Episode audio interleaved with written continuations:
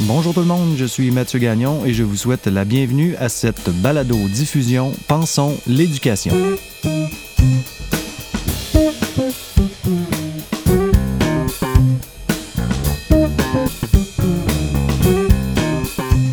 Tout le monde et bienvenue à ce nouvel épisode de la balado-diffusion Pensons l'éducation. Aujourd'hui, j'ai le grand plaisir d'accueillir un ami à moi, Alexandre Hériguer. Je dis ami parce qu'on s'est connus à l'époque où nous étions étudiants.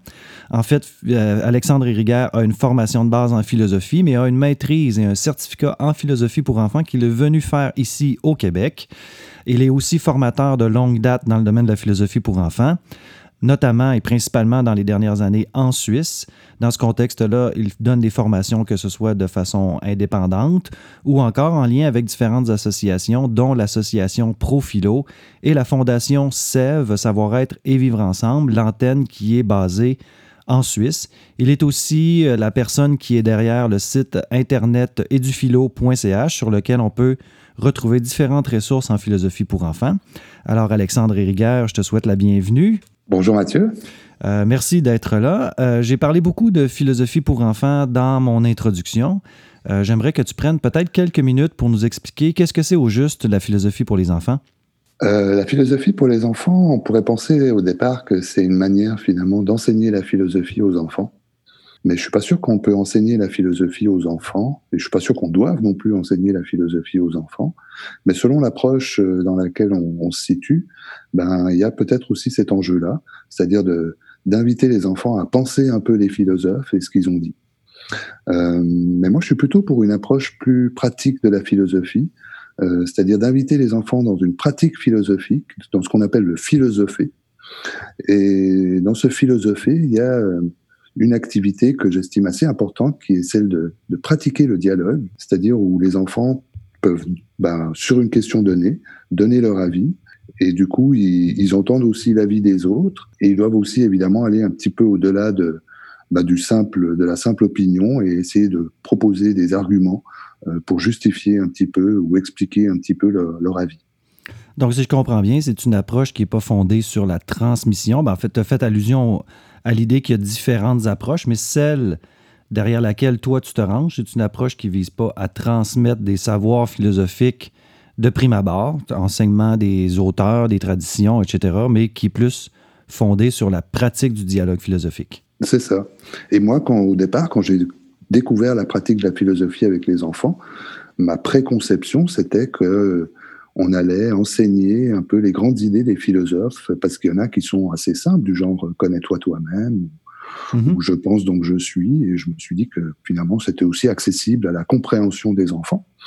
Et en fait, euh, non, je pense que l'idée c'est d'aller bien plus dans, dans le développement de l'esprit, de et puis de, de travailler un petit peu la pensée, et d'apprendre aux enfants un petit peu à penser par eux-mêmes par une activité dialogique. Et si on ne part pas des, auteurs de la philosophie ou de la tradition philosophique comme on peut le faire généralement dans les cours de philosophie, c'est souvent cette forme-là, cette formule-là avec laquelle on est euh, initié à la philosophie. On part de quoi au juste? Ben, des idées des enfants, des questions des enfants. Euh, d'ailleurs, il y a souvent aussi euh, l'intention de, de faire réfléchir les enfants autour de certaines questions des adultes ou d'adultes euh, qui sont pas toujours euh, de l'intérêt ou, ou, une grande préoccupation pour les enfants.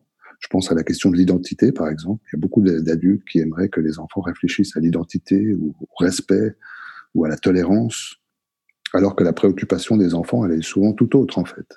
Et je pense que l'idée de la philosophie, ben, c'est aussi d'essayer d'apprendre à tenir compte de l'intérêt des enfants euh, et de leur intérêt pour les questions qui se posent.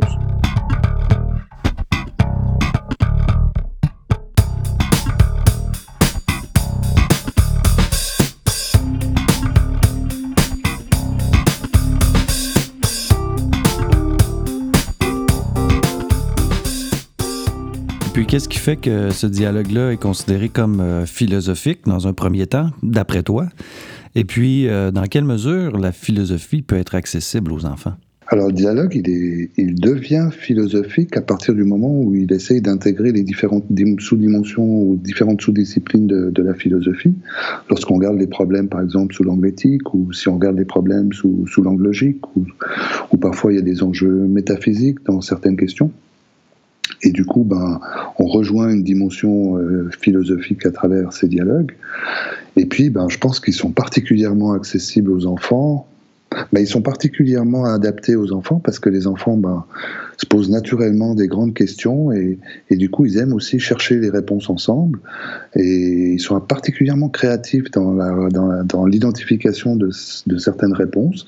Et ils les comparent entre elles et ils essayent de voir finalement qu'est-ce qui, qu'est-ce qui fait le plus de sens pour eux. Puis selon ton expérience, euh, parce que tu as quand même œuvré pendant plusieurs années, tu œuvres encore d'ailleurs dans ce domaine-là, euh, tu as eu des, engagements dans les classes, mais aussi avec les enseignants. Selon tes expériences, quel est le niveau d'appréciation des élèves par rapport au fait de faire de la philosophie euh, dans un bas âge? Est-ce que les enfants aiment ça, faire de la philo? Pas tous. Non, je vois des enfants qui, attendent que ça passe, euh, qui ne sont pas forcément preneurs de, de ces moments d'échange et qui qui aiment pas forcément se poser beaucoup de questions ou qui aiment pas forcément beaucoup réfléchir. Et il y en a d'autres qui sont très preneurs parce que du coup ils ont peu d'espace de discussion, ils ont peu d'espace de réflexion et il y a un questionnement riche et il y a cette multiplicité des points de vue qui qui fait qu'on découvre un petit peu ce que les autres pensent et et voilà, ça, rend ça donne un exercice intellectuel euh, très riche qui, qui, qui est je dirais, apprécié par certains et moins apprécié par d'autres. Un peu comme euh, les autres matières scolaires, de toute façon, on pourrait dire. Mais étant donné que c'est une approche qui est différente, est-ce que ça suscite un intérêt particulier comparativement aux autres matières scolaires? Oui, j'ai l'impression que ça suscite quand même plus d'intérêt, euh, notamment parce que les enfants doivent pas être silencieux, ils sont invités à donner leur avis. Euh, et du coup, je pense que c'est quand même un moment un peu plus convivial, un peu plus interactif. Et comme il n'y a pas d'enseignement et de transmission de savoir, bah, du coup, euh, je pense que les élèves y a, sont plus ouverts à, à, participer. à, partager leurs idées, à participer.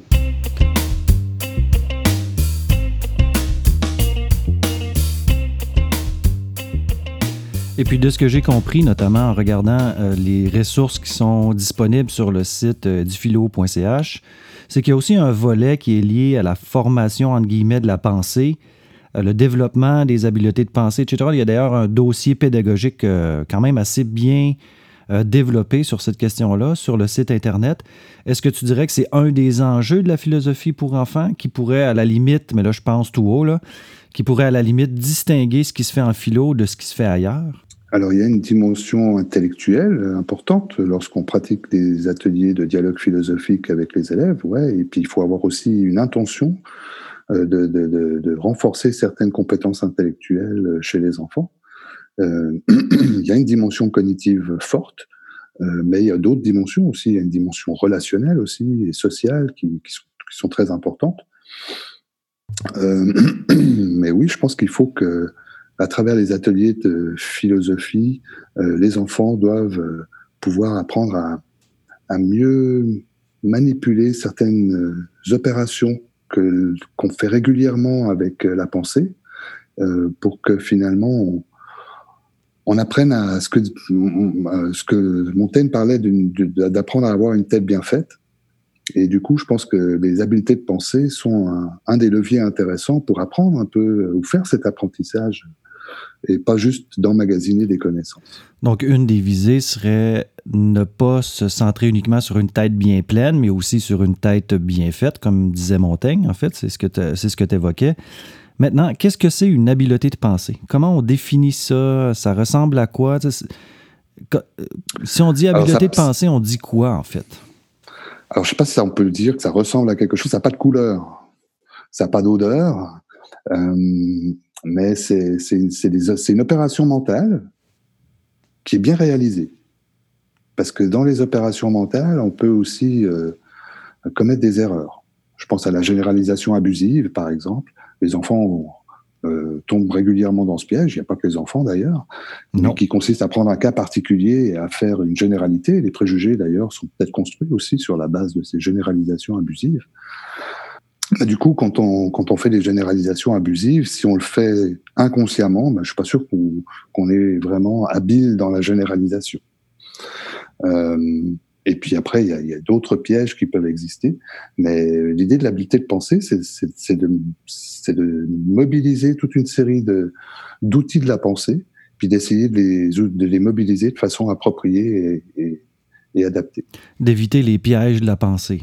Euh, et d'éviter les pièges de la pensée. La généralisation, ça peut être une habileté importante, mais peut comprendre aussi certains pièges. Puis là, la philo pour enfants servirait en quelque sorte à, à rendre, comme tu disais, les, les, enfants habiles dans cette utilisation des habiletés ou des outils de pensée.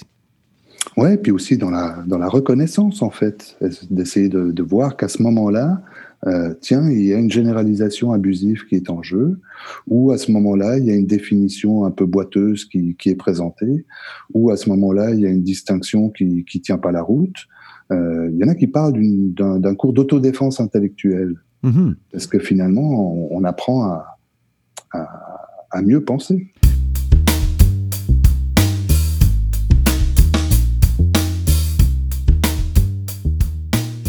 C'est comme s'il y avait trois dimensions, en fait. La première, c'est la mobilisation adéquate. Ben, la première, pas nécessairement chronologiquement, là, mais mobilisation adéquate, pardon, reconnaissance et évaluation. On est capable de la mobiliser de façon adéquate. On est capable de la reconnaître quand quelqu'un la mobilise. Puis on est capable de l'évaluer pour voir la pertinence, la rigueur, l'adéquation, etc. C'est ça. Parce qu'il y a beaucoup de personnes aussi qui présentent, par exemple, des exemples ou des contre-exemples, puis qui disent Ouais, mais ton exemple, il n'est pas bon. Et du coup, euh, il, illustre pas bien l'hypothèse qu'on est en train mhm. d'essayer d'examiner. Donc, oui, il y a cette phase aussi un peu évaluative, finalement, euh, de la mobilisation de ces outils-là. Puis de la fonction de l'habileté qui est mobilisée ou de l'outil qui est utilisé dans le contexte de la discussion. C'est ça. Donc, c'est pas de les mobiliser ou de les utiliser de façon décontextualisée dans l'absolu, etc. Ah, ça va aussi être un enjeu à un moment donné. OK. Ouais, parce que je pense qu'en termes de, de, renforcement de ces outils-là, on peut aussi les travailler dans, dans le cadre de certains exercices et, et du coup de, d'envisager un certain entraînement de façon justement décontextualisée, de ne pas les travailler par rapport à certaines thématiques, mais de les travailler euh, par rapport à, ben, par rapport à eux-mêmes en fait, mhm. c'est-à-dire de, de, faire des exercices sur la définition, de faire des exercices sur la recherche des conséquences, sur les conclusions, sur les distinctions, etc. etc. Ben là, tu viens d'en donner, de, de, donner des exemples d'habiletés de pensée qui peuvent être euh, qui peuvent être mobilisés par les élèves, devenir à la limite des éléments d'apprentissage dans les intentions que l'enseignant a de former ou de développer les capacités des élèves sur, euh, le document pédagogique ou le dossier pédagogique sur eduphilo.ch, il y a aussi toute une autre série de, d'habiletés. Donc, il y en a quand même une bonne quantité. On, pourrait travailler des années, ces habiletés-là. Il y en a beaucoup. Euh, il y en a beaucoup qu'on n'utilise pas en philosophie et du coup qui ne sont pas présentes évidemment dans, ce document-là. Je pense au calcul, à la, mhm. multiplication, à l'addition, évidemment. C'est des opérations qu'on utilise quand même assez régulièrement, qu'on n'utilise pas du tout en philosophie, qui ne sont pas très utiles. Mais, mais en philosophie, il y a toute, une série d'autres opérations qu'on fait, euh, qu'on peut faire. Et du coup, oui, il y en a quand même un certain nombre. Alors l'idée, c'est pas de faire tout, de pas de, de, de pas faire tout en même temps. Mais oui, il y en a quand même un certain. Mais justement, euh, si euh, dans d'autres domaines d'apprentissage à l'école, il y a une intention aussi, je présume, de former la pensée d'une certaine façon, euh, on voit de plus en plus, par exemple, les intentions en histoire pour former la pensée historique ou historienne des élèves, en sciences, former la pensée scientifique, en mathématiques, former la pensée algorithmique, etc. Euh, qu'est-ce que la philosophie, elle, apporte de plus euh, sur cet aspect-là que les autres domaines d'apprentissage n'apporteraient pas, pardon? Est-ce que la philosophie a sa place, a une place euh, distincte des autres domaines d'apprentissage dans cette perspective-là? je pense que oui, parce qu'elle permet d'aborder des questions assez fondamentales que les élèves se posent et pas des questions qu'on leur impose. petite nuance, mais qui me semble assez importante Et du coup, il y a de la place pour parler du courage, de l'amitié, de l'amour, de la mort, qui laisse dans les autres disciplines, il n'y a pas vraiment de place pour, ces, pour aborder ces sujets-là. Euh, et du coup, euh, je pense que la philosophie, oui, a cette valeur ajoutée-là, c'est-à-dire qu'elle mhm. traite de la vie euh, et pas juste des savoirs. Je vois aussi que les élèves ont un intérêt pour la philosophie à cause de ça. Parce que ça part davantage de leur intérêt ou que c'est davantage ancré sur des questions fondamentales? Fondamentales qui touchent leur expérience, qui touchent mhm. leur vécu, qui vont pouvoir leur servir, euh, avec lesquels ils vont pouvoir éventuellement résoudre des problèmes. Prenons la question par exemple d'un élève qui pose la question comment on se fait des amis? Ben, il y a une recherche de solution à un problème qu'il a peut-être probablement dans, sa vie à dans lui. dans sa vie à lui. Même si on ne parle pas de sa vie à lui, c'est ça? Ah non, on ne parle pas de sa vie à lui, on parle de cette question-là en général. Puis la réflexion sur cette question l'amène à penser sa vie, d'une certaine façon. Bah, du coup, à travers la discussion, bah, il peut essayer de trouver des solutions et puis d'essayer de voir ce que les autres pensent. Alors, il y en a un qui propose, par exemple, qu'il faut être généreux, l'autre qui dit qu'il faut être sympa, l'autre qui dit qu'il faut, qu'il faut essayer, je sais pas moi, de jouer avec. Et ben lui, ben, il peut trouver parmi toutes ces réponses finalement la solution qui lui conviendrait. Puis à travers cette réponse-là, si je comprends bien, ou les hypothèses qui sont formulées, il y a toujours un souci pour la façon dont on s'y prend pour répondre, pour proposer des idées, pour explorer, pour chercher. Et ce souci-là nous ramène à l'attention qu'on doit accorder aux habiletés de pensée. Parce que derrière chaque intervention, en fait, d'une certaine manière, il y a une habileté de pensée qui est mobilisée. Une réponse peut être une hypothèse. Mhm. Euh, dans cette hypothèse-là, il peut y avoir un critère qui est proposé parce qu'il y a une justification qui est amenée. Euh, et du coup, ben, dans, dans chacun des propos des enfants, on peut, on peut voir euh, d'une certaine manière l'habileté qu'il est en train de mobiliser.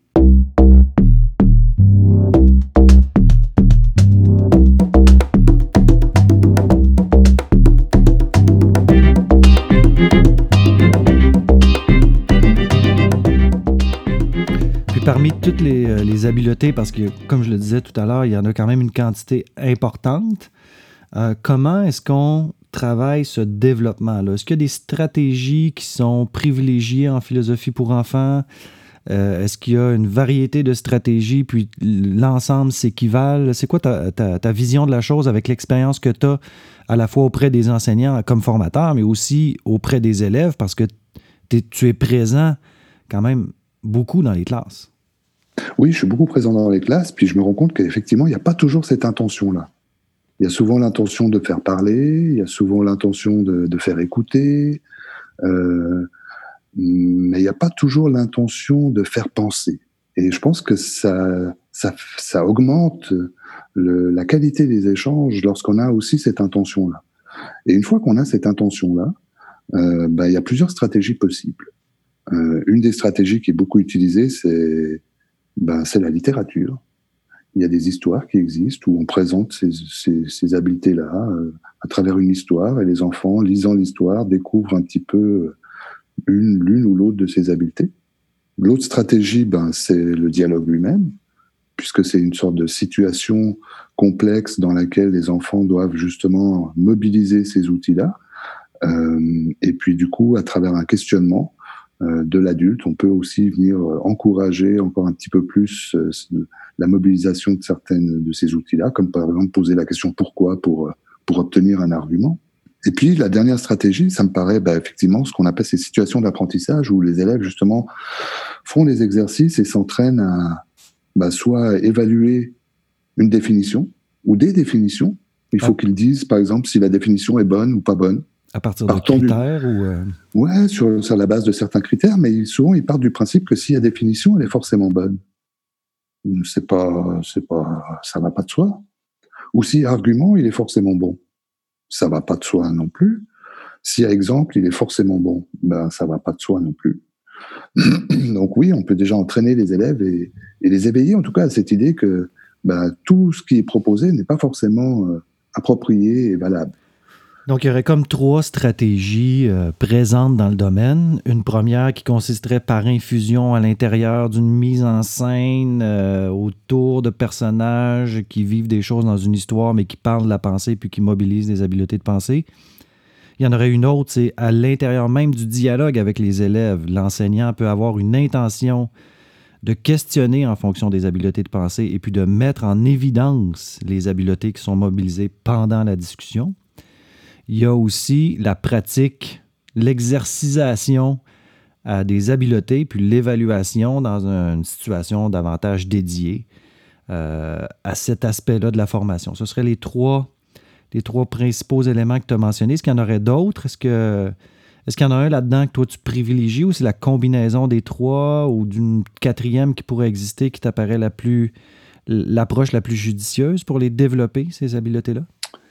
Euh, mais les trois m'apparaissent assez bonnes. Euh, et je pense que si on combine encore les choses, c'est d'autant mieux. Euh, je pense qu'il y a un vrai travail à faire autour de, ces habiletés-là. Et du coup, euh, plus on a d'angles ou de portes d'entrée, mieux c'est.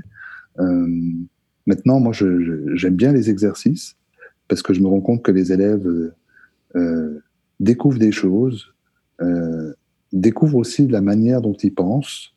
Euh, parfois se découvrent sujet pensant et, du coup se rendent compte que ce qu'on leur propose là, c'est des outils dont ils vont pouvoir se servir euh, toute leur vie euh, et que finalement c'est comme une sorte de, de, musculature de la pensée. Hmm. Mais c'est intéressant ça parce que ça laisse entendre qu'il y a une certaine forme de transversalité, je dirais, ou de réinvestissement possible de ces habiletés-là, qu'elles ne sont pas uniquement dédiées à l'exercice philosophique en classe, mais qu'elles sont utiles, sans être utilitaristes, mais elles peuvent, elles peuvent être mobilisées à l'extérieur du cadre de la philo. Est-ce que tu irais jusqu'à dire que les élèves, selon ton expérience, vont mobiliser de manière délibérée ces habiletés-là dans d'autres domaines d'apprentissage à l'école, euh, dans des euh, interactions un peu plus informelles, dans les corridors, les, les, les cours de récré, ou même dans leur vie de tous les jours. Comment tu vois ce, ce passage de la philo à la vie? Ben, alors moi, j'ai quelques retours de, de, certains enseignants qui, qui sont des généralistes, puis qui, qui donnent des cours de, ou des ateliers philo, mais qui enseignent aussi l'histoire et, et, les maths et les mhm. enseignants du primaire, en fait. Et eux observent, par exemple, que depuis qu'ils font des ateliers philo, les élèves questionnent plus, par exemple, dans d'autres matières. Le questionnement est davantage présent. Il y a plus le, le, le souci aussi euh, d'essayer de savoir un petit peu ce que pensent les autres. Il y a une, préoccupation grandissante pour le pour l'avis des autres. Il y a aussi euh, des raisonnements qui apparaissent, qui, qui, qui, sont mobilisés en philo, mais qui, qui tout d'un coup euh, ressortent en, en géographie ou, en, ou dans un cours d'histoire, des gens de raisonnements hypothétiques. Je pense à des si alors ou des mmh. ou à des raisonnements déductifs, etc. Donc oui, il y a une certaine transversalité qui, qui se fait. Euh, je pense que même dans la, dans la vie de tous les jours, euh, ça pourrait se, se, faire aussi, en fait, notamment au niveau de, de l'habitude à l'argumentation, c'est-à-dire d'apprendre de, de, à, à, donner régulièrement des arguments pour mieux justifier finalement un choix que l'on fait euh, pour, je sais pas moi, un métier ou peu importe. Donc oui, je pense que c'est des, des qualités qu'on peut facilement appliquer dans toutes sortes de situations, en fait je dirais, la capacité, tu fais allusion à la capacité d'argumenter, mais j'imagine aussi euh, la propension à questionner, qui est mobilisée ailleurs qu'en philo de la part des élèves à partir du moment où ils sont initiés ou euh, ils entrent dans une culture du questionnement comme c'est le cas en philo? Ah bah oui, le questionnement, c'est un des outils qui, qui, qui, qui probablement est, est, le plus présent euh, en philo. Et parfois, moi, je participe à des ateliers où j'observe des ateliers où il y a zéro questionnement de la part des élèves. C'est pas bon. C'est pas bon du tout, en fait. Euh, il faut que les élèves se posent des questions, en fait. Il faut qu'ils en posent beaucoup. Il faut qu'ils en posent au début. Il faut qu'ils en posent en cours de route. Et il faut qu'ils en posent pour faire avancer la discussion. Euh, ah, il faut nourrir ces ateliers de questionnement. En fait, tu disais tout à l'heure qu'un des, un des mandats de l'enseignant, c'est de poser des questions pour amener les élèves à mobiliser des habiletés de pensée. Mais là, de ce que je comprends, c'est que c'est une responsabilité partagée, idéalement qui devrait être partagée. Mais parce que ça devient tout d'un coup aussi une sorte de préoccupation pour les élèves, en fait. Les élèves aussi ont tout d'un coup envie de mieux comprendre ce que les autres euh, amènent. Et lorsque quelqu'un, par exemple, ne propose pas d'argument, ben, il pourrait bien qu'un élève pose la question pourquoi à cet élève-là pour euh, obtenir l'argument en question. Mhm. Euh, donc oui, le questionnement, il apparaît aussi entre les élèves directement et ils interviennent aussi les uns avec les autres sous forme de questions. Enfin, ils devraient ultimement le faire parce que parce qu'il y a une force dans le questionnement qui est, qui est différente un petit peu du, de la simple affirmation, en fait. Puis, parmi toute la liste des habiletés de pensée, est-ce que, d'après toi, selon ton expérience, il y en a qui, qui seraient soit plus importantes que d'autres sur lesquelles on devrait travailler en priorité en philosophie pour enfants, ou des habiletés qui t'apparaissent plus, euh, plus problématiques dans le sens de moins bien maîtrisées sur, lequel on devrait, sur lesquelles on devrait attirer l'attention, euh, jamais perdre de vue, ou qui sont plus difficiles pour les élèves à s'approprier. Euh, comment tu vois cette chose-là? Est-ce qu'il y en a une qui serait première? Est-ce qu'il y en a qui, qui plus de défis? Alors pour moi, il n'y en a pas de première. Euh, il y en a que j'affectionne plus que d'autres. j'ai mes, préférences aussi. Et puis après, je pense qu'il y a chacun, chacun a ses, penchants. Euh, je rencontre régulièrement monsieur ou madame définition qui ont une sorte de préoccupation très grande pour la définition des termes. du coup, c'est leur penchant. pour eux, je dirais peut-être que la définition pour eux est première. Après, ça dépend aussi de, de, de, de, j'allais dire, sous quel angle on est et quel poste on a, on adopte. En tant qu'animateur, par exemple, moi, une des habiletés que j'aime bien, c'est la généralisation. Et parfois même la généralisation abusive, parce que lorsque je propose des généralisations abusives, euh, je vois qu'il y a des réactions chez les élèves, et là, cette réaction-là, c'est, souvent la, proposition d'un contre-exemple. Et du coup, en proposant des faisant des généralisations abusives, je propose aux élèves ou je donne la possibilité aux élèves de trouver assez facilement euh, des contre-exemples. Et je, donne cette habitude-là de trouver des contre-exemples. Euh, donc moi, c'est une des, des, des, habiletés que j'affectionne beaucoup, beaucoup en tant qu'animateur. Après, moi, j'aime beaucoup les analogies aussi, euh, mm-hmm. parce que parce qu'elles permettent de penser un peu les relations qu'il y a entre entre les concepts. Et du coup, j'aime beaucoup penser aussi en termes de relations. Mais elles sont toutes assez complexes, en fait, selon le, le contexte dans lequel on est, ou finalement la recherche euh, de ce qu'on essaye de comprendre. Euh, ben, ça peut être très difficile de trouver un exemple. Alors que l'exemple peut paraître comme étant peut-être une habileté assez simple en soi, en fait. Mais il peut être, ça peut être très compliqué d'en trouver un selon l'hypothèse qu'on est en train d'examiner. Voilà, c'est ce qui met fin à la première partie de l'entretien avec Alexandre Rigueur, qui me surprendra toujours par son calme et sa pertinence. J'espère sincèrement que cette première partie aura su vous plaire et qu'elle vous aura donné envie d'entendre la suite dans quelques semaines. Je vous remercie toutes et tous pour votre écoute. Je vous convie bien évidemment à la seconde partie de l'entretien avec Alexandre en espérant que cet échange vous aura permis et vous permettra de penser l'éducation. Merci encore et à bientôt.